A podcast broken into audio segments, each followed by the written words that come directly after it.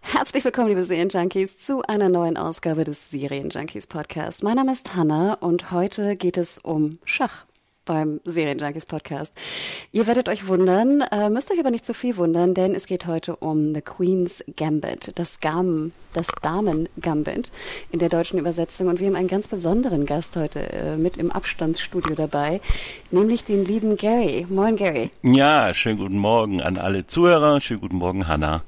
Oh, ja, wir beide haben noch nie einen Podcast aufgenommen, obwohl wir schon sehr viele Jahre zusammenarbeiten bei Serienjunkies. Äh, erzähl mal kurz, Gary, wer bist du und was machst du bei Serienjunkies?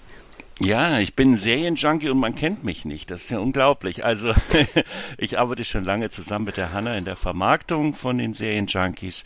Und äh, jetzt hat sich die Gelegenheit ergeben, auch mal in dem Podcast aufzutauchen. Freue ich mich sehr drüber. Vielen Dank für die Einladung. Ähm, und äh, warum bin ich da? Naja, ne, es geht um Schach. Aber dann erzähl doch mal ganz kurz, bei Schach, ich habe ja überhaupt keine Ahnung von Schach. Also ich kenne die Grundregeln, aber äh, ich, ein Spiel würde ich auch sozusagen schaffen zu spielen, aber ohne Strategie oder Kenntnis.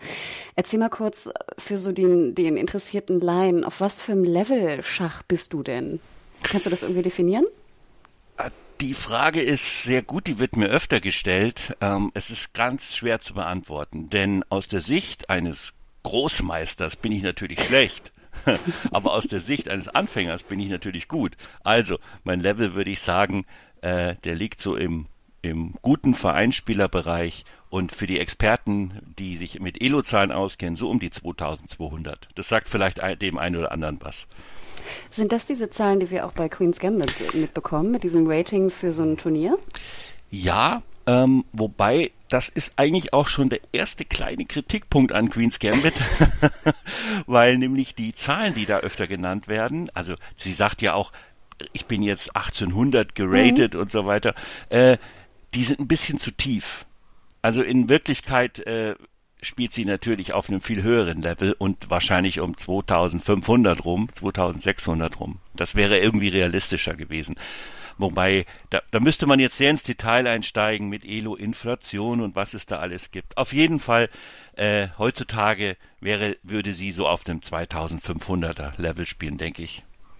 Krass, wo sie doch auch eine Großmeisterin wäre, oder? Auf jeden Fall. Ja, ne? Okay. Auf jeden Fall. Aber interessant, dann bist du ja mit deinen 2000, was war das? 2200, echt nicht mhm. so schlecht.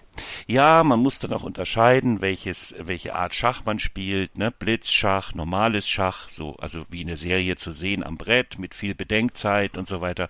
Und da gibt es dann auch unterschiedliche äh, Wertungen für die verschiedenen Zeitformate und so. Also es ist immer ein bisschen schwierig zu sagen, der eine ist in dem Format besser, der andere in dem Zeitformat, ne?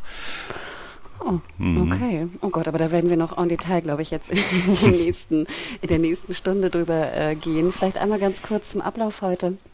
Wir werden einmal die Serie kurz vorstellen, also auch für diejenigen da draußen, die die Serie noch nicht geschaut haben. Wir werden nicht spoilern, sondern nur kurz die Fakten wiedergeben und vielleicht so die ersten zwei Folgen kurz besprechen, äh, auch sehr viele Schachfragen vielleicht stellen meinerseits. Und dann werden wir den Spoiler-Teil einläuten und dann geht es äh, ja en Detail sozusagen in die Serie, in die Kritikpunkte vielleicht und auch zum Ende hin. Vorweg aber noch vielen Dank an unseren Sponsor für die heutige Folge. Many of us have those stubborn pounds that seem impossible to lose, no matter how good we eat or how hard we work out. My solution is PlushCare.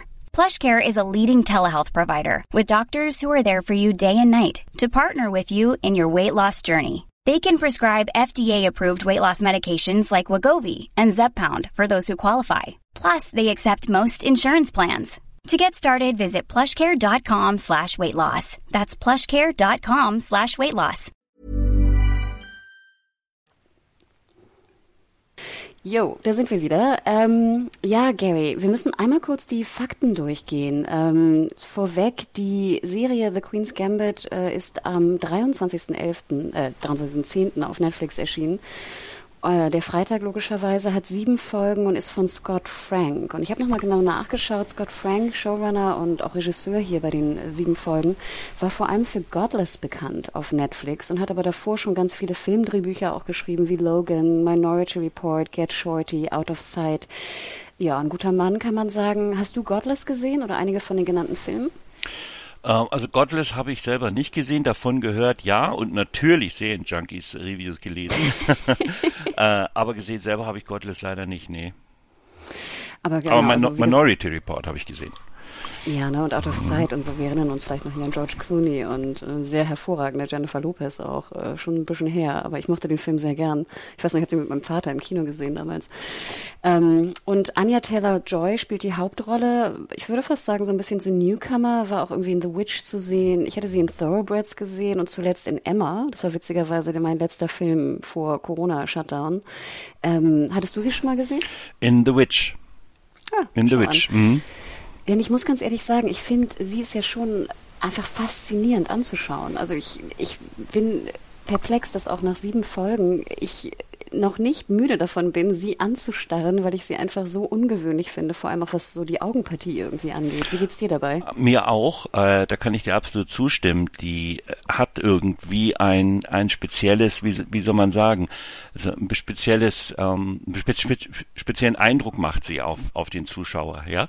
Und da ist natürlich ihr Gesicht das Entscheidende, ist ja klar, aber ich gebe dir absolut recht. Sie hat besondere Augenpartie, aber auch super gecastet, finde ich. Also passt echt gut in die Rolle, meiner Meinung nach. Genau, weil man irgendwie nie so genau weiß, woran man an ihr ist, ne? Das finde ich passt auch sehr ja, gut. Ja, so ein bisschen, jetzt, jetzt weiß ich auch, so ein bisschen mysteriös, ne? Bisschen mhm. mystisch, ja, ja, ja, das stimmt. Ähm, genau, wir kommen nachher noch auf die anderen äh, Schauspieler, aber wir müssen eigentlich mal loslegen, wo beginnt es eigentlich? Also man sieht so ein bisschen so den Klassiker von Serien, den ich ja auch fast ein bisschen auch schon ausgelutscht finde, wenn ich jetzt böse bin. Wir sehen äh, Anna Taylor-Joy völlig irgendwie verdrogt oder verkatert, wie auch immer man es bezeichnet, aus einer Badewanne steigen und irgendwie zu spät sein für ein, ein Schachevent scheinbar. Ähm, und dann wird beginnt die Geschichte sozusagen rückblickend. Genau. Und wir sehen ne, die neunjährige ähm, Beth, wie sie heißt, äh, bei einem Unfall, wo ihre Mutter äh, stirbt und sie in ein Waisenhaus kommt. Und eigentlich dreht sich die gesamte erste Folge um äh, ja, Beth als Neunjährige im Waisenhaus. Ähm, was passiert da genau? Also wie lernt, wie lernt Beth eigentlich Schach? Naja, sie äh, ist in dem Waisenhaus, wie du schon gesagt hast, und äh, irgendwann einmal ähm, findet sie irgendwie den Keller ja, in diesem Waisenhaus. und äh, da sitzt der Hausmeister, hat da sein Büro sozusagen und spielt Schach. Und sie weiß natürlich nicht, was das ist. Was ist das für ein Spiel, fragt sie ja auch. Und äh, ja, aber dann wird das relativ langsam erzählt, muss ich sagen. Sie geht dann wieder weg und beziehungsweise der Hausmeister sagt, da will ich, geh weg, ne? Das ist nichts für dich und so weiter. Aber sie geht dann immer wieder dahin, ist fasziniert davon und äh, schafft es eben, dass ähm, dieser Hausmeister äh, ihr Schach beibringt. Ja, und äh, natürlich weiß sie nicht, wie die Figuren ziehen, sie kennt die Regeln nicht und äh, das im Laufe der Zeit, im Laufe der ersten Folge, ähm, lernt sie das dann eben. Und schnell wird klar, dass sie dafür scheinbar ein Talent hat. Ja. Mal eine Frage dazu. Ähm, ich habe mich ja gefragt, ist es normal oder beziehungsweise kannst du das auch äh, Schach spielen, ohne aufs Schachbrett zu schauen? Also ist das etwas, was gute Schachspieler irgendwann automatisch können oder ist das ein besondere, besonderes Talent? Also das ist tatsächlich ein besonderes Talent. Ähm, ich sag mal so, da muss man echt unterscheiden zwischen, ich will, ich will nicht sagen, zwischen der Gehirnkapazität eines Einzelnen, aber es ist tatsächlich so, dass, ich sag mal, gute Schachspieler tatsächlich auch äh, im Kopf eine Partie spielen können. Ähm, das sogenannte Blindschach, ja, da gibt es sogar Turniere, ähm, da gibt es sogar, da fällt mir ein, da gibt es sogar einen Weltrekordhalter, da gibt es jemanden, der hat, äh, ich glaube, es geschafft, über 40 Partien gleichzeitig gegen 40 Gegner im Kopf zu spielen. Wie bitte? Ja. Also da kann, das ist dann tatsächlich äh, zwischen Genie und Wahnsinn, kann man sagen. Ähm, das kann ja jeder äh, von den unseren Zuhörern mal selber versuchen. Äh, einfach mal einen Partie, also einen, einen Partner sich holen und der sagt die Züge und man sagt die Züge im Kopf. Und wenn man das dann mit, man wird feststellen, man wird nach ein paar Zügen aussteigen, ja. Aber wenn man das sich dann mit 40 Partien gleichzeitig vorstellt, Unvorstellbare. Das ist eine Gedächtnisleistung, die ist unvorstellbar. Aber ich, ich will gerade sagen, also da muss ja auch dein Gehirn einfach derbe erschöpft sein irgendwann. Total, oder? also, total. ja, ja. die, der Gedanke daran macht mich schon erschöpft. Mhm. Ähm, aber genau, Beth äh, lernt dieses Spiel von dem äh, bisschen grummeligen Hausmeister, wo ich auch anfangs so ein bisschen Angst hatte. Ich wusste nicht genau, ob jetzt irgendwie noch, ob der Hausmeister irgendwie vielleicht böse ist oder so. Ich weiß nicht. Ich fand, es war, man wusste nicht so genau, woran man daran ist. Oder mhm. hatte nur ich das Gefühl. Aber diese Kinder da in diesem Waisenheim werden ja auch bestimmte, ähm, ja, ich weiß gar nicht, was das sind, irgendwelche Downerpillen oder Beruhigungspillen äh, ver, verabreicht und sie sammelt die so ein bisschen und spielt dann so Schach an der, an der Decke. Ähm, das ist so ein bisschen Computer-CGI-mäßig äh, dargestellt. Fandest du das gut, zu visualisieren, wie Beth jetzt eigentlich spielen lernt? Also ich sag mal so, äh, ich denke mal, ich meine, das Ganze basiert ja auf einem Roman aus dem aus dem Jahre 1983 und äh, der mag gut sein. Ich kenne den Roman selber nicht, aber ähm, der hat mich sehr erinnert an Stefans Zweig Schachnovelle. Denn, hm. denn ich weiß nicht, ob das jemand kennt, die Schachnovelle. Da ist es nämlich ähnlich. Da ist der ähm, Schachspieler, der guckt, der ist eingesperrt, ne? Das spielt äh, im Zweiten Weltkrieg spielt die Schachnovelle und da äh, guckt er auch an die Decke und äh, sieht dann quasi ein Schachmuster und ähm, spielt im Kopf oder beziehungsweise sieht die Figuren projiziert an die Decke, ja. Und das ist ja hier in äh, The Queen's Gambit genauso. Also da hat sich, glaube ich, der Autor so ein bisschen eine Anleihe geholt an der an der Schachnovelle. So habe ich das Gefühl, ja. Ist natürlich nur eine Vermutung, weiß ich nicht. Hm. Aber ähm, ja, also ich kann mir das schwer vorstellen, dass jemand durch eine Projektion an die Decke Schach lernt. Aber ja, vielleicht sind wir auch nicht so äh, so trainierte Gehirne wie äh, wie die Elizabeth Harmon hat, ne? Obwohl ich mich die ganze Zeit fragte, ähm, vielleicht ist das auch so was, was ich als Kind gemacht hätte. Ich hätte mir irgendwie zwei Stück Papier genommen und hätte das eine Stück Papier irgendwie das Schachbrett drauf gemalt und mit dem anderen Stück Papier mir irgendwie so kleine Fitzel gebaut, die dann irgendwie die verschiedenen Figuren darstellten. Ja, also das wäre irgendwie nachvollziehbarer gewesen, als eine, äh, ich sag mal, Projektion an die Decke und sich das alles in seinem Kopf vorzustellen. Äh, stimmt, gebe ich dir recht. Also da, wär, da wäre irgendwie, ist mit Papierkügelchen die Figuren nachzubauen, äh, irgendwie, äh, wie soll ich sagen, äh, wäre sinnvoller gewesen, ne? so aus unserer Sicht, ja. Genau, aber ich glaube, das sollte ja auch nochmal so ein bisschen, das ist ja auch, spielt ja auch eine große Rolle in Beths Leben einfach, diese, diese krasse, dieses Suchtpotenzial ne, auch auf allen Ebenen eigentlich. Also mhm. Suchtpotenzial, was jetzt das Spiel angeht und das Wissen dahinter auch, weil sie liest dann Bücher und Biografien und ich weiß nicht was alles. Ähm, aber auch natürlich äh, diese Abhängigkeit auch zu den Tabletten, denn dann kommt es eigentlich ja auch so ein bisschen, nachdem sie schon bei den ersten sch lokalen Schachbegebenheiten äh, irgendwie dann äh, gewinnt, dass sie ja wirklich das Finale der, der Pilotepisode ist ja eigentlich, dass sie dann einbricht in diese, in diese Pillenabgabestation, wo es keine mehr gibt und dann eigentlich ja auch äh, umkippt von, von einer Überdosis, muss man ja fast sagen. Richtig. Da muss ich sagen, na, das war so der erste Moment, wo ich das erste Mal das Gefühl hatte, so die Musik war mir ein Tick drüber. Also ich fand der Score war wahnsinnig gut. Ich fand auch am Anfang den, also den klassischen Score fand ich unheimlich schön. Das war immer so in Verbindung manchmal mit dem Ticken von dieser Schachuhr falls mhm. das aufgefallen mhm, ist. Ne? Richtig, ne? ja. Wenn das, wenn das so eingebettet ist in den, in den Piano oder der Klassik-Score, das fand ich unheimlich schön. Und dann dieses Finale ähm, mit, wo die anderen Kinder irgendwie einen Kinofilm gucken, war mir dann fast ein Tick zu viel. Ähm, ja, Aber das ist so ein ne? bisschen, ja, ich weiß nicht, das ist so vielleicht so ein bisschen zu dramatisch dargestellt. Ich meine, sie bricht da ein und ich habe gedacht, sie klaut jetzt hier die paar Pillen, aber sie stopft, ja. sie stopft sich nachher ja eine ganze Handvoll Pillen auf einmal in den Mund und dann, äh, ja klar, dann fällt sie natürlich irgendwann um. Also, okay, das war vielleicht ein bisschen too much, ja, aber vielleicht hat man sich da auch an die Romanvorlage gehalten. Mhm. Äh, das kann ich nicht genau sagen, aber äh, gebe ich dir recht, das war ein bisschen too much. Aber ich muss auch sagen, und vielleicht vorweg auch für die Leute, die interessiert sind, äh, ich habe Queen's Gambit, glaube ich, Freitag angefangen, abends anzufangen zu gucken und ich war Samstag durch. Also ich fand, es war großer Binge, also binge-worthy, denn äh, ja, es spielt in den 60ern, müssen wir vielleicht auch nochmal kurz erwähnen. Und schon in Folge zwei haben wir dann die ältere Beth. Also die Kindheit ist wirklich nur eine Folge und dann übernimmt also, ich glaube, sie ist eigentlich 15, gibt aber vor 13 zu sein, äh, Anya Taylor-Joy. Und da muss ich sagen, war ich dann komplett drin, weil ich meist so diese Coming-of-Age Parts lieber gucke als jetzt so Kindergeschichten. Mm, ja. Ja, fand ich auch gut. Also das, diese Kindheit wird in einer Folge mehr oder weniger abgehandelt. Also Kindheit, also aus der ganz frühen Kindheit raus, muss man ja sagen, ne? Und äh, ich fand es dann auch gut, so wie es, so wie es mhm. gemacht wurde. Ja, ja. Kurze Frage noch zum Schachspiel. Du als Schachkenner, hast du manchmal Pause gedrückt und hast dir das Schachfeld angeschaut, was für einen Move du jetzt machen würdest oder ob sie die richtigen Züge machen? Ähm, habe ich nicht gemacht, äh, aber im, ich wusste im Vorfeld schon, dass das Ganze äh, also das versucht wurde, das möglichst realistisch einzufangen und nicht jetzt irgendwie irgendwelche, ich sag mal, Fantasiestellungen da aufs Brett zu stellen, ja, die also völlig unrealistisch sind, sondern dass das äh, ja, möglichst hochwertig aussehen soll, auch die Partien, die da gespielt werden, möglichst hochwertig, möglichst richtig sein sollen. Und äh, das ist auch so gemacht worden. Ja.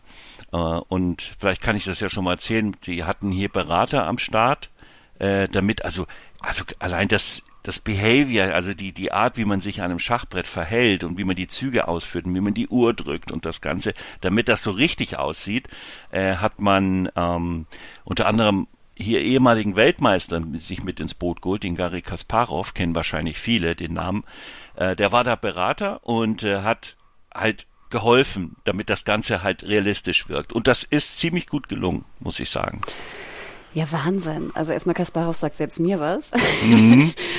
Und ich denke ja auch immer die ganze Zeit, die Schauspieler müssen ja auch die Moves lernen. Also sie müssen ja nicht nur Schauspielern, sondern ja auch die verschiedenen Züge beherrschen, ne? Ähm, neben den ganzen Gestiken, die du gerade erwähntest.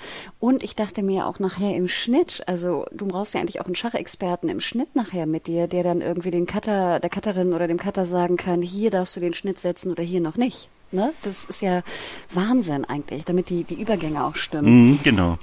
Ne, also das sind, finde ich, echt Wahnsinn. Und ich finde ja auch potenziell, also ich gehöre ja auch zu den Leuten, die so Handgestik immer sehr gerne anschaut. Ähm, und ich liebe ja generell auch die Schachgestik, also wie so die Leute entfernt werden. Ne? Entfernst du erst die Figur und ziehst dann oder ziehst so mit einer Hand, ne? dann den anderen weg.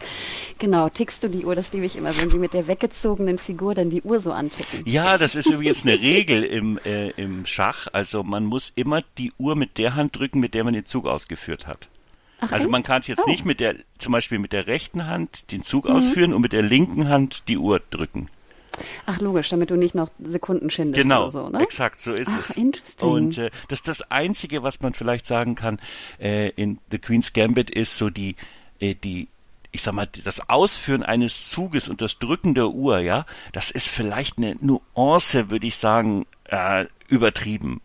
Also normalerweise in der richtigen Partie äh, würde man nicht ganz, wie soll ich sagen, ganz so bestimmt diese Sachen machen, ja, sondern da ist so vielleicht ein, ja, wie soll ich sagen, da, da ist man so vielleicht so ein bisschen äh, legerer, würde man das mhm. ausführen, mhm. ja. Aber naja. Also so ein bisschen die, die Filmtheatralik dazu. Ja, so ein bisschen zu viel mhm. Theatralik vielleicht drin, aber ja, okay, kann man drüber hinwegsehen. Oh. Apropos, äh, sagt man auf Deutsch auch Damen-Gambit? Ich ja. habe Gambit auf Deutsch noch nie gehört. Ja. Echt? Ja. Der Gambit oder nee, das Gambit? Das, das Gambit äh, ist eine, eine Eröffnung im Schach, wenn man, also Gambit steht quasi für das Opfern eines Bauerns. Oh, du musst ihn opfern? Also wenn ich einfach nein, den nein, Bauern du, vorsetze? Du, du, bietest dem Gegner an, einen ein Bauern von dir zu schlagen, ohne dass du ihn wieder schlagen kannst. Warum tut ah. man das? Äh, um ähm, Raum zu gewinnen, irgendwie einen, einen Bauern abzulenken und sowas. Also das ist quasi so ein strategisches Element. Und der Gegner kann es dann, kann's dann machen, ja, also beim Damengambit mhm. zum Beispiel, äh, bietet man Bauern an zum Schlagen, das nennt man dann wenn der Gegner es tut, angenommenes Damengambit oder er tut es nicht, er muss es ja nicht tun, dann nennt man es abgelehntes Damengambit. Spielst du das Damengambit öfter? Ich selber nicht. Ach, interessant. Okay, und diese sizilianische Verteidigung, die, die sehr oft erwähnt ja, wird? Ja, die spiele ich mit Schwarz eigentlich schon seit langer Zeit, ja. Aber nur mit Schwarz? Die, die kann man nur mit Schwarz spielen, ja. Ach so, ah, Die okay. sizilianische Verteidigung ist eine der meistgespielten Eröffnungen im Schach überhaupt. Und auch eine mhm. der kompliziertesten.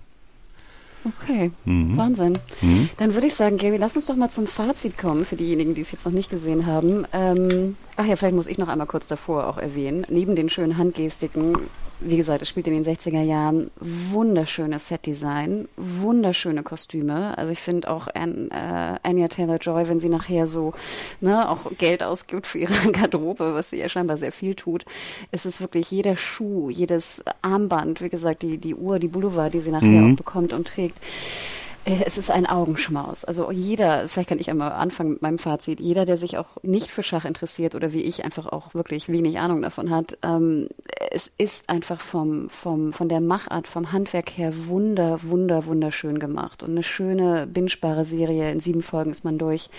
Ich habe nachher so ein paar Kritikpunkte, die werde ich auch gleich anbringen, aber ich würde jedem sagen, der jetzt nicht weiß, äh, was er gucken soll, schaut wirklich mal rein. Ähm, vor allem mindestens zweite, dritte Folge, ähm, bis es dann losgeht mit Annie Anya Taylor-Joy. Ähm, es ist, ich fand es wirklich faszinierend und äh, Kostüm und Set-Porn hoch 10, für mich zumindest. Also die Fazit. Ja, als absolute Zustimmung. Die Kulissen sind fantastisch. Da habe ich sowieso vielleicht auch mal eine Frage. Ich erinnere mich an eine Szene, wo sie in Las Vegas ist äh, mhm. und wo sie quasi in dieses Hotel, auf dieses Hotel drauf zuläuft und äh, diese Kulisse sieht ja eins zu eins aus, wie in den 60er Jahren eben es in Las Vegas ausgesehen hat. Wie, wie macht, wie haben die das gemacht? Also da stimmt ja, da stimmt, Entschuldigung, da stimmt ja die Kulisse, die Autos, die, die Personen, also die, die, äh, die Kleider der Person, alles. Ich glaube ganz ehrlich, mir kam es so vor, ich habe es nicht nachgelesen, aber ich würde es fast vermuten, diese Las Vegas-Kulisse kam mir sehr bekannt vor. Ich glaube ganz ehrlich, dass die nachgebaut wurde im Studio. Ähm, ich meine, ich hätte sie auch schon in anderen Serien gesehen. Mhm. Ja, haben wir zum Beispiel nachher auch wieder bei der Moskau ähm, mhm äh, Martin Moskau-Set. Ich könnte schwören, dass ich das auch schon gesehen habe bei The Americans, was zeitlich jetzt nicht ganz hinkommt, weil es so 80er spielt, Ende 80er vor allem auch in den letzteren Staffeln. Aber ich würde schätzen, also gerade Las Vegas, dass das ein Set ist. Ähm, es gibt ja mittlerweile auch sowas, das sehen wir ja auch, wenn sie fliegen, ne? Das gibt ja, du kannst ja einfach Flugzeuge, also in in-Set-Designs von Flugzeugen einfach mieten. Da mieten sie irgendwie einen Tag, Drehtag oder zwei Drehtage in so einem Flugzeug und haben es dann drin. Mhm. Ähm, ich würde behaupten, dass die Vegas-Geschichte äh, ein bestehendes Set ist, was sie nur anpassen für die jeweiligen Szenen. Ja, also kann natürlich jetzt, sein, ne? ja. Hm. Mir kam es sehr bekannt vor und ich dachte dann auch so ein bisschen vielleicht so Magic City, die Serie, ob es da schon benutzt wurde oder ich würde, ich kann es nochmal nachchecken. Ich liefere das auch gerne nach. Aber ich würde sagen, das ist ein Set, aber ein sehr, sehr gutes natürlich. Mhm. Alle Sets waren ja Wahnsinn. Auch Paris, alle Innensets, alle Hotelsets. Jedes Hotelzimmer war ja auch picobello, ne, designt. Es war, es ist wirklich ein Augenschmaus gewesen. Das stimmt, ja. Und dein Fazit? Du bist ja auch, sage ich mal, eigentlich jetzt was so Kostüm Serien angeht, ist ja eigentlich nicht so dein Genre, würde ich jetzt mal sagen. Das ist nicht so mein Genre, außer es ist irgendwie eine harte Crime-Serie. genau, äh, nee, aber ich, so. ich, ja genau, aber ich sehe es wirklich auch so. Also ich bin mal begeistert vom äh, vom äh, Kostümdesign und vom auch vom vom Set, vom hier vom von den Sets an sich. Also hat mich, das ist ja auch, man, man erkennt ja auch, es ist glaube ich auch mit einem Filter gefilmt worden, ne? Also mm. das Ganze wirkt so ein bisschen 60er Jahre gelblich, wenn ich das mal so mm. sagen darf. Äh, also das passt einfach. Das passt einfach. Da haben sie richtig ins Schwarze getroffen, ja. Cool. Also von uns beiden schaut es euch an und dann kommen wir jetzt einmal zum Spoiler-Teil. Bing, bing, bing. Du hast ja Las Vegas schon genannt und ich muss ganz ehrlich sagen, wenn ich sagen müsste, was mich gestört hat an, ähm, an The Queen's Gambit, sind das so zwei Sachen, die auch so sich selber, die sich gegenseitig eigentlich auch, ähm, die miteinander zu tun haben. Man hat irgendwie das Gefühl, dass es eigentlich nur von Turnier zu Turnier geht. Also sie geht dann nach das, sie geht dann nach Las Vegas, sie geht dann irgendwie nach, äh, was ist das, Ohio für die für die Meisterschaft, äh, dann nach Paris und dann nach Moskau. Und eigentlich Mexiko ist so jede, noch, auch noch Mexiko. Ach, Mexiko, ja, noch mhm. davor. Ach nee, Las Vegas, Mexiko, genau. Also die ganze Spur einmal durch. Und fast ist auch so jede Folge eine andere Station, kann man fast so grob sagen. Und ich finde, die Serie schafft es wirklich auch, jedes Schachspiel ist irgendwie auch so ein bisschen anders gedreht und geschnitten. Und ich finde, die Variation kriegen sie toll hin. Zum Beispiel in Ohio, diese, diese amerikanische Meisterschaft, wo dann so die Schachspiele sind einfach nur so mit so einer krassen Musik unterlegt und du siehst dann auch so in den Schachfeldern teilweise so die einzelnen Bilder von den Charakteren. Das fand ich super. Mir war es aber manchmal zu viel Schach von A nach B nach C nach D und dann zu wenig Emotionen. Ich hätte manchmal gerne mehr von ihren Liebschaften gesehen oder mehr über sie einfach erfahren. Und im Endeffekt weiß ich, dass sie wahnsinnig gut im Schachspiel ist, dass sie auch ein bisschen natürlich problembehaftete Person ist, auch durch ihre Vergangenheit und, und ihre, den Selbstmord der Mutter und, und Vater und alles. Aber Kannst du verstehen, was mich so ein bisschen stört daran? Ich kann das verstehen und ich, äh, ich muss dir schon wieder zustimmen. Was ist denn heute los? das habe ich am liebsten, äh, Gary. Ja, das ist mir klar, deswegen tue ich es ja. Nee, nee, also, nee, äh, Spaß beiseite. Äh, ja, es ist mehr so ein Gehoppe von Turnier zu Turnier. Äh, äh, ich weiß nicht, ob das beabsichtigt ist, dass man von ihr nicht, ich sag mal, so viel erfährt. Also natürlich erfährt man was äh, über sie, aber es ist jetzt, es sind auch große Abstände dazwischen. Ne? Also es ist dann ja mal hier ein Jahr dazwischen, da zwei Jahre dazwischen oder sowas. Und äh, irgendwie ähm, äh, kommt ihr Leben ein bisschen zu kurz natürlich, äh, klar, sie, sie hat dann immer noch diese, diese, diese Pillensucht, ja, und sie fängt ja nachher auch das Trinken an und so weiter. Ähm, aber irgendwie, ähm, ihr Werdegang in der Jugend kommt ein bisschen kurz, würde ich sagen. Und ich finde es auch so schade, weil ich fand ja auch gerade diese, diese Liebschaften, die sie nachher eingeht. Also wir, es gibt ja zum Beispiel eine Szene, da kommt dieser Harry Baltic, heißt er, glaube ich, mhm. oder Baltic, ne? mhm. ne? so einer ihrer ersten eigentlich Konkurrenten, die sie auch schlägt, kommt dann wieder vorbei und zieht auch bei ihr ein. Und ich dachte mir auch so, hm, wie interessant. Kurze Frage dazu. Ist es normal, dass man so wie so eine Art Lehrer hat, der dann einen so trainiert? Ist das so im Schach? Also sagen wir so, äh, auf einem, ab einem bestimmten Level braucht man definitiv einen Trainer und ein Team um sich herum weil man das ist in wie, wie fast wie der anderen Sportart auch. Ich meine, äh, du wirst halt ein, kein guter 100 Meter Läufer ohne Trainer. Ja, und du wirst halt kein guter Basketballspieler ohne Trainer. Und das ist im Schach genau das Gleiche. Ähm, da, man nennt das ja im Schach Sekundanten, also quasi die, oh. die Assistenten, ja. Äh, Klingt wie bei so einem Duell. ja, aber das, Sekundant? nee, oh. das, ja genau, das nennt man halt so. Und, und das sind alle Profis oder ich sag mal, die ich sag mal, die Weltklasse-Leute haben alle so ein Team und Sekundanten und so weiter, die, die auch abseits, äh, also die halt quasi für dich ähm, Sachen ausbaldowern, Neuerungen finden, äh, Vorschläge machen und so weiter und das dann alles an dich kommunizieren, ja. Ganz wichtig. Gibt es denn dann noch viel Neues? Also nur mal so eine Frage. Sorry, ich stelle jetzt so viele Schachfragen, aber ich meine, ja. Schach gibt es ja auch schon so viele Jahre. Gibt es da wirklich jede, jedes Jahr noch so ganz neue Moves hm. und neue Gambits? Das ist natürlich eine schwierige Frage im Zeitalter. Das Interessante ist ja, das Ganze spielt in den 60er Jahren, das hast du ja schon gesagt. Mhm. Und da hat man alles quasi ja am Brett finden müssen. Heute mhm. kann man das gar nicht mehr damit vergleichen. Das ist eine andere Welt. Warum? Wegen der Computer. Die gab es damals nicht. Heute wird alles mit Computerhilfe vorbereitet und ausbaldowert und es werden Nuancen in, natürlich sind viele Eröffnungen bekannt und vieles ist schon vorgekommen, klar, ne, weil, aber man findet immer wieder mit Hilfe der Computer Neuerungen und versucht dann auch den Gegner, der, der da auch vorbereitet ist, natürlich äh, zu überraschen. Ja, also und hm. das Ganze findet halt auch nicht mehr irgendwie nach drei Zügen statt. Das wissen alle, das ist klar. Aber halt dann nach 17 oder 20 oder 25 Zügen kommt auf einmal einer daher mit irgendeiner Neuerung und der Gegner äh, muss es am Brett finden, wie er darauf am besten reagiert. Also, also das, die, das hat sich schon sehr verändert. Früher musste man das alles, wie in der Serie, musste man das halt alles am, am Brett finden, mühsam. Ne? Ja, ich fand ja auch ganz interessant immer, wenn Beth dann dieses Magazin klaut in diesem kleinen ja, Laden. Ja, the, Chess, ne? uh, the Chess Review oder so wie das heißt, ja. Und dann dachte ich mir auch so, Gott, ja, wie krass, dass dann auch diese, diese Schachpartien ja dann auch so abgedruckt waren da, ne? Und die Turniere und die ganzen Leute. Ja, und die, Denn, und die, und die Bücher großer Meister, ne? Mhm. Ja. Hast du auch so Bücher großer Meister? Oh, gelesen? ich habe ganz, ich habe ganzes, ganzen Schrank voller Schachbücher. nee, das ist aber, es ist, also in, in der Serie finde ich es toll, dass man ein Buch erwähnt hat, nämlich ähm, José Raúl Cabablanca, äh, meine 100 besten Partien oder ich weiß nicht genau, wie das mhm. Buch heißt.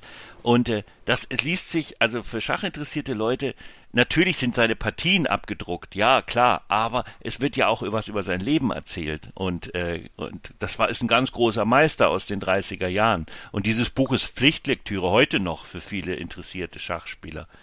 Oder Bobby. Wie heißt der nochmal? Casa, Casablanca? Cap, Cap. Capablanca. Ah, okay. Oder Bobby Fischer, meine 100 besten Partien. Das ist ein Standardwerk äh, für junge Schachspieler. Want flexibility? Take yoga. Want flexibility with your health insurance? Check out United Healthcare Insurance Plans. Underwritten by Golden Rule Insurance Company, they offer flexible, budget friendly medical, dental, and vision coverage that may be right for you. More at uh1.com. Ja. Mhm.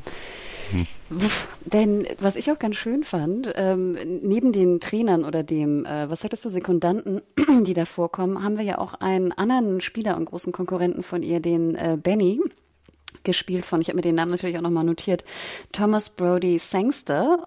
Und ich meine, viele von euch werden ihn ja noch kennen. Für mich ist das immer hier der kleine Junge von Love Actually.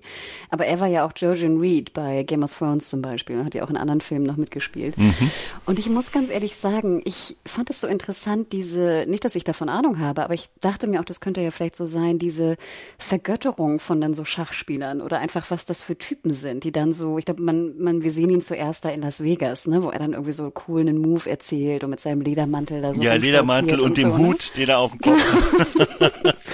Sind, gibt es solche Typen wirklich? Also so natürlich jetzt nicht so wie er, aber einfach so diese, die dann auch so verehrt und vergöttert werden? Ja, wahrscheinlich schon, ne?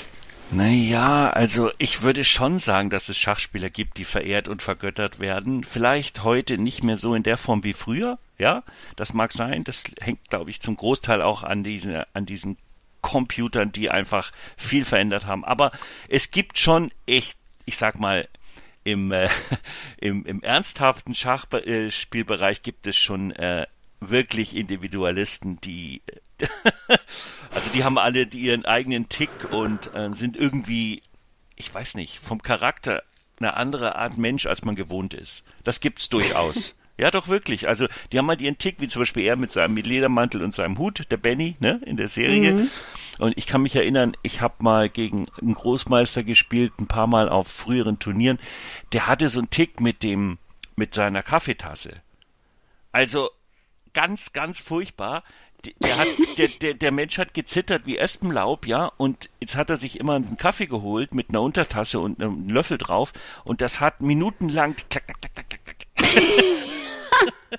Das hat er bestimmt nur gemacht, um hier seine Gegner ja, zu verwirren. Ja, vielleicht psychologische, äh, mhm. Psycho, äh, psychologische, wie sagt man, Kampfführung oder Kriegsführung, ja. genau, ja, ja, richtig, ja. Also es gibt mhm. schon so Leute, die haben irgendwie einen Tick weg. Ich fand ja auch immer sehr schön, wenn sie so eine Gestik hat, so mit ihren ein oder zwei Fingern am Mund. Also ich fand ja, die, wie gesagt, ich habe ja. da sehr schön, sehr gern hingestarrt oder eher die, das äh, Hochziehen der Augenbraue so. Mhm. Ähm, aber noch ein Punkt zu Benny. Also ich mochte auch gerade diese, diese Freundschaft oder Rivalität zwischen Benny und ihr auch. Denn genau, dann spielen sie ja dieses Speedschach, wo ich mich frage. Ah, bei ihm, bei ihm im Keller, ja? Genau, und auch davor schon, glaube ich, in Ohio, ne? Mhm. Ähm, dort in der Kantine oder irgendwas. Blitz, Blitzschach, hm? Blitzschach, also sorry. Ähm, ah ja, Speed Dating und Blitzschach, okay. Yes. genau. Ähm, wie schnell muss ich denn den Zug ausführen? Also die machen ja immer so klack, klack, klack, klack, aber ist es dann um, eine ähm. Sekunde oder wie lang darfst du maximal warten bei Blitzschach? Also was die da spielen, ist klassisch Blitzschach äh, und zwar ist das normalerweise so eh, auch da muss ich sagen, früher ist es anders gewesen als heute, äh, fünf Minuten. Wenn du gegen mich Blitzschach spielst, ja, hast du fünf mhm. Minuten für deine Partie und ich. Also maximal zehn Minuten. Ah, mhm. und, äh, und wenn deine Zeit um ist, hast du verloren. Wie schnell du ziehst, bleibt dir überlassen. Ah, okay, aber die spielen ja fast noch schneller als fünf Minuten, oder? Ähm, es gibt, äh, wie gesagt, ähm, es gibt dann auch Blitzschach mit drei Minuten, also oh. für beide. Und dann gibt es das sogenannte äh, Bullet, man nennt das halt so, Bullet, äh, mit einer Minute. Aber das ist Holy. natürlich am, an einem echten Brett nicht spielbar. Ne, das macht, kann man nur am Computer machen, weil man da halt die, die Züge mit der Maus ausführen kann und nicht mit der Hand sp äh, spielen muss. Also das, das äh, Bullet eine Minute, das ist aber Wahnsinn. Also das ist also im echten, wenn man das wirklich im Leben tun würde, würden die Figuren nur so hin und äh, äh umfallen und durch, durch, durch das Kaffee fliegen, ja. Äh, also, ähm, also fünf Minuten ist eigentlich die Regel und heutzutage auch im Online-Schach drei Minuten. Interesting. Denn dann, äh, genau, ist ja auch äh, Benny fast so ein bisschen so wie ihr Lehrer irgendwie so ein bisschen und hält sie auch vom Trinken ab. Und dann kommen die beiden ja auch endlich zusammen. Wir sind ja im Spoilerteil, deswegen können wir es sagen, wo ich auch dachte so, yay, ich freue mich. Mhm. Und sie hat ja auch das erste Mal irgendwie auch äh, Spaß am Sex. Aber ganz ehrlich, äh, wir sehen dann auch noch nicht mal irgendwie einen Kuss oder so. Und das meine ich damit, was mich so störte. Also diese mhm. Benny und sie-Geschichte hätte ich gerne, nicht, dass ich jetzt eine, eine äh, elaborierte Sexszene hätte sehen müssen, aber einfach, ich hätte gern so ein bisschen mehr gesehen, denn auch die Harry Baltic-Geschichte bei ihrem Haus, ich glaube, das sind so 15 Minuten ungefähr, die beiden. Diese kommen zusammen, dann trennen sie sich wieder und das war's. Und das, ja, das fand ich auch so ein bisschen, da gebe ich dir recht, also das ist so, ähm, ich weiß nicht, also dass sie nachher mit Benny zusammenkommt und dann eben entscheidet doch nicht, ne? Und dann doch wieder und dann doch nicht. Also das weiß ich nicht, das ist ein bisschen oberflächlich, das Ganze behandelt. Ja, sehe ich auch so. Ja, und bei ihr zu Hause, in ihrem Haus, was ja auch ein bisschen strange ist, dass sie das einfach kauft, aber gut. ähm, da äh, steht er dann auf einmal mit gepackten Koffern da nächsten Tag und tschüss, mhm. ich gehe dann mal, weil irgendwie Schach ist nichts mehr für mich. Also, aber auch hier vielleicht hält man sich hier streng ans, an die Romanvorlage, das weiß ich nicht. Na gut, ne? Man kann das ja auch ein bisschen variieren, ja. wer weiß, ne? Also mittlerweile eine Adaption, ne? Hm. Ich glaube einfach, und ich glaube, da kommen wir ja am Ende auch nochmal zu, da können wir eigentlich auch jetzt äh, darauf eingehen. Ähm, Im Endeffekt, glaube ich, ist Frank am meisten interessiert, der Showrunner, am Schachspiel, ne? Und er möchte sozusagen, die Serie soll sich um Schach drehen. Und das ist, kann man verstehen. Ich, ich, ich kann es auch absolut äh, verstehen und akzeptieren. Aber ich hätte, ich, ich hätte die Serie, glaube ich, noch lieber gemocht, wenn ich noch ein bisschen mehr über ihre ihr, ihr Liebesleben und ihre Emotionen erfahren hätte. Mhm. Denn ich finde, es hätte da auch gut reingepasst, gerade um diese von A nach B nach C nach D ein bisschen aufzubrechen. Mhm. Ja. Denn ich, ich habe auch das Gefühl, nachher zum Beispiel, dann kommen wir ja irgendwann auch zeitlich zu der Szene da in Paris, ne, wo sie dann abends noch dieses Model trifft. Übrigens, auch eine Szene fand ich sehr schön, so dieses, du willst eigentlich früh zu Bett, du weißt, morgen wird anstrengend und dann passiert irgendwas und dann wird es ein ganz schlimmes Besäufnis und der schlimmste crazy Abend selber. genau, und dann äh, ist es auch kein Wunder, dass sie nächsten Tag dann äh, nicht ihre Topleistung abliefern kann, ne? So, wo ich auch immer denke, Gott, wie anstrengend psychologisch. Denn auch wieder so ein Punkt. Am nächsten Morgen, wo sie dann aufsteht, sehen wir ja, dass die, diese, dieses französische Model dann noch bei ihr im Bett liegt, wo ich mich fragte, haben die jetzt miteinander geschlafen Tja, oder nicht? Das habe ich mich auch gefragt. Das, wird, dachte, das, das wird nicht klar. Vor allem, das wäre doch schon, also nicht, dass ich wieder, denkt immer dran, Leute, ich will ja nicht jetzt die elaborierten Sexszenen sehen, aber ich denke mir ja auch, ich meine, stell dir vor, du hast so das Schachspiel deines Lebens vor dir und schläfst davor am Abend vorher mit einer Frau, äh, das wird dich ja auch schon irgendwie, weißt du, äh, beschäftigen. Ist, ja, das wirkt irgendwie ein bisschen unrealistisch, weil, weil ich meine, ich unterstelle ihr mal eine gewisse Intelligenz und wenn sie weiß, dass sie nächsten Tag das Spiel ihres Lebens hat, mehr oder weniger, und sich dann äh, den Abend vorher noch in einem Besäufnis und in, äh, in, in den Sex, äh, weiß ich nicht, nachzustürzen, weiß ich nicht, ob das wirklich äh, so wäre. Also das, äh, das würde ich, hätte ich ihr schon zugetraut, dass sie so viel Standfestigkeit hat und sagt, nee, heute nicht. Aber Gary, sorry, nee, da würde ich dir echt widersprechen, glaube ich, weil das wollte ich nämlich gerade vorhin so andeuten. Also ich kenne das noch von früher, also ich sage jetzt mal früher in meiner Studentenzeit oder so. Ich erinnere mich noch sehr gut an so Abende, wo ich genau wusste, ich darf heute Abend nicht weggehen. Ich darf heute Abend nicht saufen. Ähm, ich lasse jetzt einfach mal sozusagen Sexkram einfach mal außen vor. Aber dass ich dann an dem Abend besonders Lust hatte, es zu tun. Kennst du das? Wenn du eigentlich nicht darfst, dass du dann mhm. einfach besonnen. Und dann kam es natürlich genauso. Und ich erinnere mich noch irgendwie äh, am Morgen, wo ich dann, ich musste einmal, glaube ich, meine Mutter zum Flughafen bringen, morgens um sieben. Ich sage dir, das war der schlimmste Morgen meines Lebens. Und ich wusste ganz genau am Abend, ich darf eigentlich nicht, Hannah, aber ich will jetzt, weißt du, weil ich mhm. nicht darf. Ja, vielleicht, aber trotzdem, also ich weiß nicht, ob du schon mal vor dem äh, vor der Entscheidung deines Lebens standest und Nein, natürlich. Also es ist es ist es ist ja äh, weiß ich nicht. Aber, worauf, aber ich finde ja immer sozusagen, wenn wenn das jetzt so angenommen wird, dass sie es tut, dann zeig mir doch wenigstens auch ein bisschen, was da passiert oder was, wie sie nachher damit umgeht. Aber zeig mir nicht einfach nur so einen Wuschelkopf im, im Bett und das war's. Mhm. Ja. Weißt du, also das fand ich so ein bisschen schade und ich kann das als Stilmittel absolut verstehen, aber ich glaube, ich hätte gerne irgendwie mehr erfahren einfach. Ich hätte gerne mehr erfahren. Ja, das stimmt, aber da lag wohl der Fokus nicht drauf, wie du schon gesagt hast, ne? Der mhm. Fokus lag da auf was anderem. Naja, muss man mit leben. Weil ich fand auch diesen, diesen russischen Gegner, das fand ich eigentlich ganz schön, dass er ja wie so der Endgegner ne, gebaut ja, wurde. War ja Borgov. genau, wie so ein Computerspiel. Aber er war ja eigentlich auch ziemlich sympathisch, fand ich. Also ja auch ein netter Dude eigentlich, finde ich. Und das fand ich eigentlich ganz schön, dass du wie so, ein, wie so einen Antagonisten aufbaust, der aber eigentlich so ein Familienmensch und eigentlich ein ganz cooler Dude ist.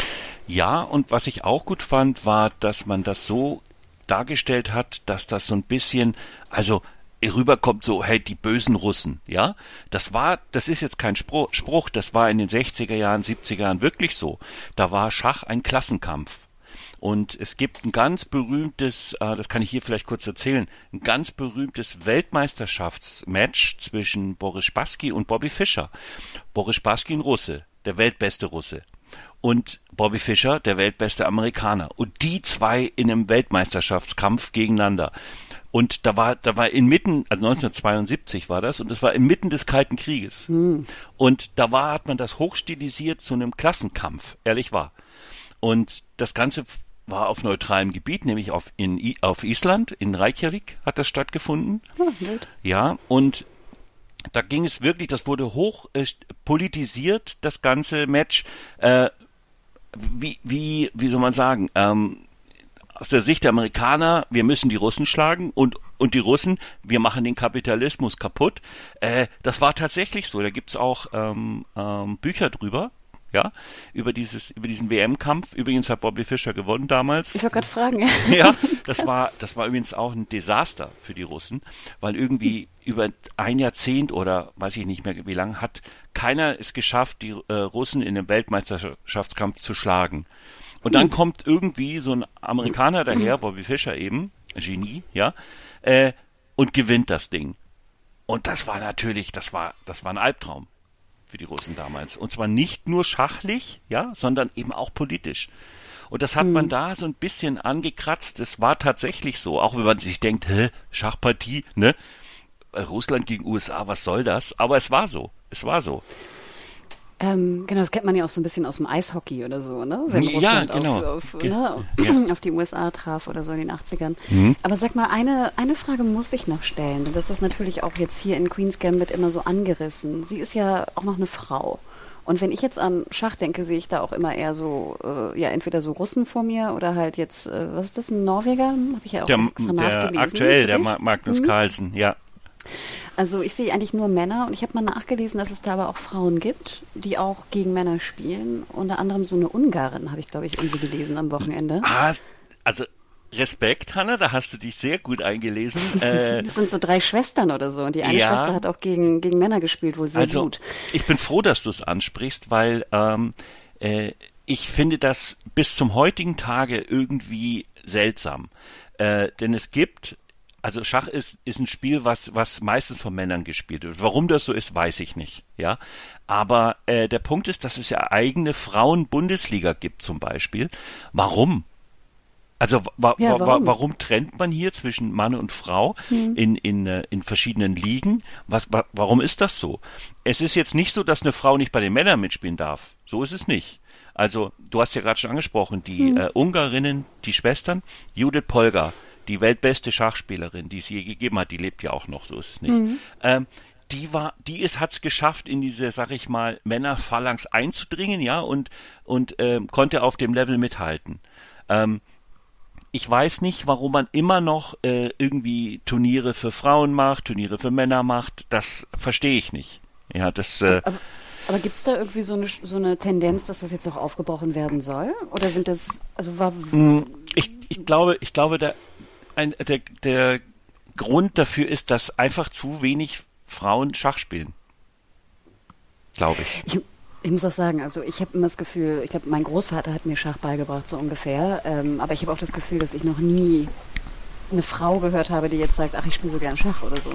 Weißt du? Also, ja, dass es ja, nie gefördert wird bei Frauen. Ne? Ja, also, genau, aber warum? Eine, ja, schwierig. Aber trotzdem, es wäre doch auch ganz gut, die Ligen da irgendwie zusammenzusetzen. Oder wehren sich dann auch weibliche Schachspielerinnen, weil sie lieber in der Frauenliga spielen? Tja, das kann ich mir gar nicht das vorstellen. Ist, äh, das ist eine gute, das weiß ich nicht. Äh, ich ich verstehe, also es ist nicht so, dass Frauen jetzt nicht bei Männern mitspielen dürfen oder können. Das ist nicht so.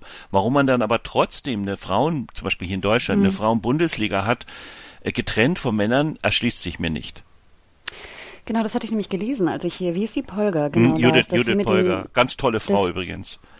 Ja, ich fand sie auch, sah auch ganz witzig aus, äh, dass, dass ihre Schwestern, also dass die eine Schwester, die wohl auch super talentiert war, halt dann nur mit Frauen gespielt hat, aber sie, glaube ich, sich bewusst dafür entschieden mhm. hat, nur auch in diesen offenen, also Männer und Frauen, also immer nicht in der Frauenliga zu spielen. Ja. Das war eine bewusste Entscheidung, glaube ich, von ihr. Ja, und dann muss man auch mhm. sagen, hier bei Queen's Gambit, es, es spielt natürlich eine Rolle. Ich fand aber auch ganz schön, dass es jetzt nicht übermäßig eine Rolle spielt. Weißt du, was ich meine? Ja, man hat nicht, man hat den Fokus nicht darauf gelegt, äh, sie ist eine Frau, was soll denn das mhm. jetzt in den 60er Jahren? Man hat auch, gerade auch mit der, mit der Rassenproblematik hat man, äh, Das ja auch so ein bisschen angekratzt. Ne? Man hat also hier mal gezeigt, die, die Bedienung, in dem es ist ein Schwarzer und die, und, ne? also der Verkäufer ist ein Schwarzer. Also man hat so ein bisschen gezeigt, dieses Problem der, der Rassentrennung, ja. Aber man hat nicht einen Fokus drauf gelegt. Genauso wenig eben wie, wie darauf, dass sie eine Frau ist. Genau, du hast ja schon erwähnt, man hat es ja auch so ein bisschen gebrochen damit, dass sie ja auch diese sehr gute Freundin da, äh, schwarze Freundin hat, Jolene äh, in dem äh, Waisenheim. Ne? Mhm. Die, das fand ich ja ganz süß. Die nachher ja am Finale erst leider treffen die ja wieder aufeinander und sie unterstützt sie ja auch finanziell, um sie nach Russland zu schicken. Mhm. Das fand ich ja ähm, eigentlich auch ganz schön. Kurze Frage dazu. Ich fand ja auch Beth manchmal auch ganz schön ein Arschloch.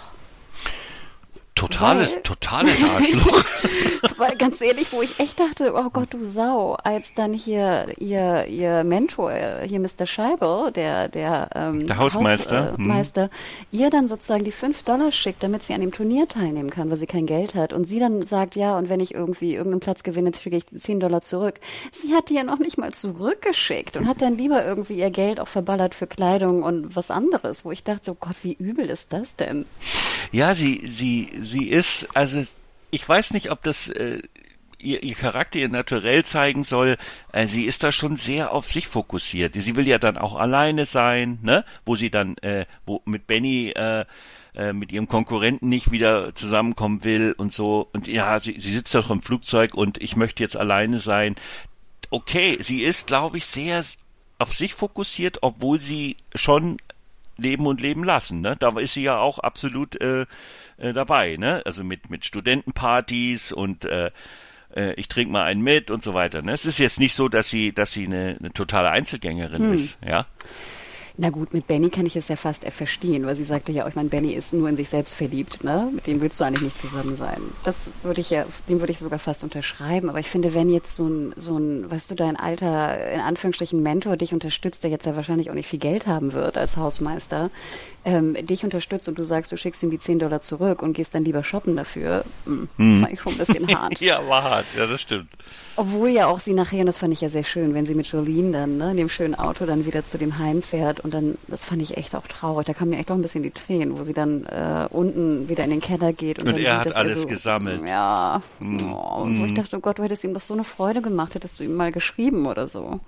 Ja, sie versucht das nachher wieder gut zu machen, ne, in dem Interview in Moskau, wo sie dann sagt, äh, äh, sie, sie, man soll doch bitte den äh, Herrn mhm. Scheibel erwähnen der ihr ja, das ich denke, jetzt ist er schon tot. Ja, genau. Jetzt bringt sie ihm auch nichts mehr. Da habe ja, hab ich mir auch gedacht, ja. Ich dachte nämlich am Ende, ich weiß nicht, ob dir das auch durch den Kopf ging, dann gewinnt sie ja in Moskau, das mhm. können wir ja sagen und verraten. Fand ich auch sehr schön, so mit den Fans draußen, ne? wie alle so dieses Spiel verfolgen, irgendwie am Radio. Ja, und von Sieg und zu so. Sieg werden es immer mehr, ne? Mhm. Das fand ich ganz schön. Da dachte ich auch so, Gott, bitte zahl jetzt aber die 3000 Dollar an Jolene zurück. Nicht, dass die jetzt nicht studieren kann, weil du keinen Bock hast, ihr das Geld zurückzuzahlen. das erfährt, erfährt man nicht, ne, ob sie das tut, ja, ja. Denn kommen wir mal zum Ende. Das Ende ist ja, dass sie aussteigen will, sehr schick, in einem kompletten weißen Outfit. Äh, übrigens, hast du erkannt, wo das gefilmt wurde? In Berlin. Wo in Berlin? Also mir kam irgendwo in Ostberlin, definitiv. Ja. ja. Aber wo genau, nee, weiß ich nicht. Also Gary, ich weiß ja, wo du früher in Berlin gewohnt hast. Mhm. von deiner alten Wohnung, ich glaube, ungefähr so zehn Minuten zu Fuß. Wenn überhaupt. Echt? Ich würde sagen, eine Zigarettenlänge. Wo war das denn?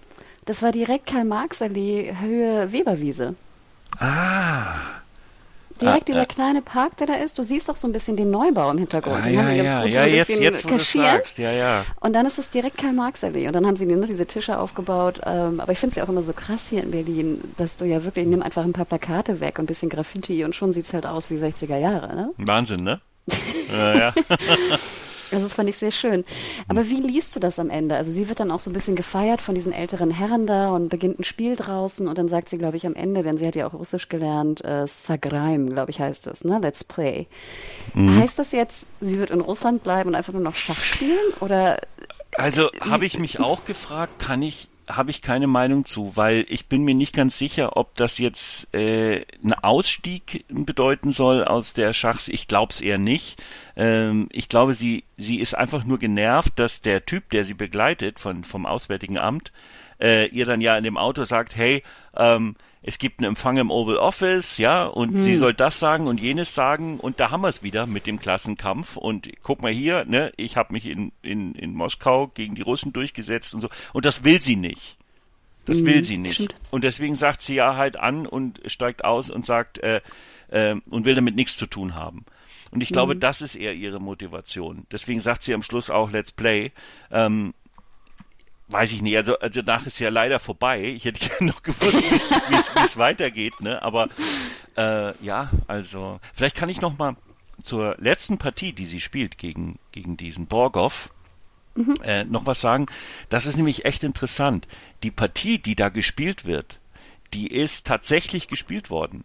Und zwar, Ach, äh, ja, und zwar ist das eine Partie aus dem Jahre 1993. Die wurde gespielt auf dem Interzonenturnier in Biel in der Schweiz zwischen zwei Großmeistern, einmal Wassili Iwanschuk und einmal Patrick Wolf. Das ist die Partie, die da quasi ausgewählt wurde äh, und da quasi adaptiert wurde. Und das Interessante daran ist, in Wirklichkeit ist die Partie unentschieden ausgegangen, ja, in Biel. Aber hier gewinnt sie ja. Und mhm. man hat mit den Beratern zusammen die Partie quasi dahingehend nachher verbessert, dass sie eben gewinnt.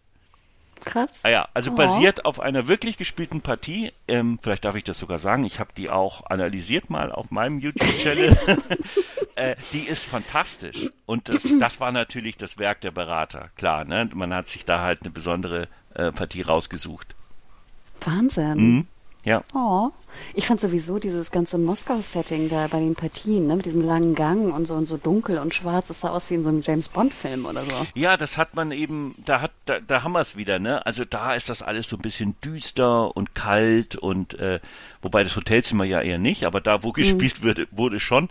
Äh, also man hatte quasi den Kontrast zwischen ähm, keine Ahnung, irgendeinem Turnier in Las Vegas, ja, im, im, im Glamour-Look sozusagen mhm, und dann stimmt. eben da. Ja, hat man dann stimmt.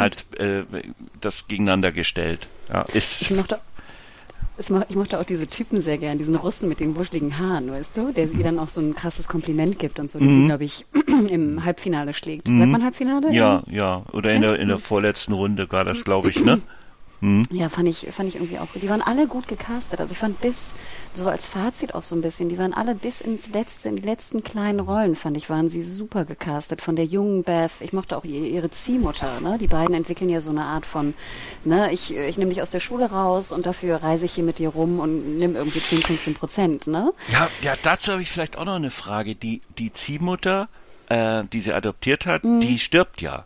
Mhm. Und hättest du das erwartet, dass sie auf einmal tot im Bett liegt? Boah, das war natürlich auch eine harte Sache. Ne? Also ich meine, es wurde ja vorher schon angedeutet, dass sie auch ein bisschen krank ist. Ne? Also mhm. nicht nur irgendwie auch mentale Probleme hat, sondern auch physische, ne? auch mit den Abhängigkeiten. Aber klar, wie bitter. Dann kommt sie, in Mexiko war das, glaube ich. Ne? Mhm. Ne? Dann hat sie dann noch ihre Affäre da ähm, und ist irgendwie ganz happy und dann liegt die einfach tot im Bett. Und der, ich glaube, der Hotel, Hotel-Dude mhm. sagt dann irgendwie auch, was hatte sie, Hepatitis? Hepatitis, ne? ja. Aber sie kommt auch da rein, hey, so und so ist gelaufen und, und auf einmal stellt sie fest, die liegt die tot im Bett, ne? Oh, also das ist eine, ja, ja. Hm. fand ich auch. Aber da war auch, bitte. da habe ich auch so ein bisschen, also es kam ja keine Emotion rüber, ne? Also sie, sie hat ja quasi mit dem Verlust, so will ich es jetzt mal nennen, äh, äh, ja, Mai ist halt gestorben, ne? Das weiß ich nicht, das störte mich gar nicht so sehr, weil ich glaube, auch wenn du in Anführungsstrichen, und ich weiß nicht, wie das ist, aber wenn du schon eine Mutter verloren hast und dann dich nochmal bindest, dann bindest du dich, glaube ich, nicht so tief. Ja, vielleicht, du? ja, ja, das kann ne? sein. Mhm. Weil du Angst vor den Gefühlen hast, mhm. sozusagen. Mhm. Deswegen, ich glaube schon, dass sie ein bisschen traurig war, weil ich fand, die waren ja nachher, das mochte ich ganz gern, dass die am Anfang ja eigentlich sich nicht so mochten, ne?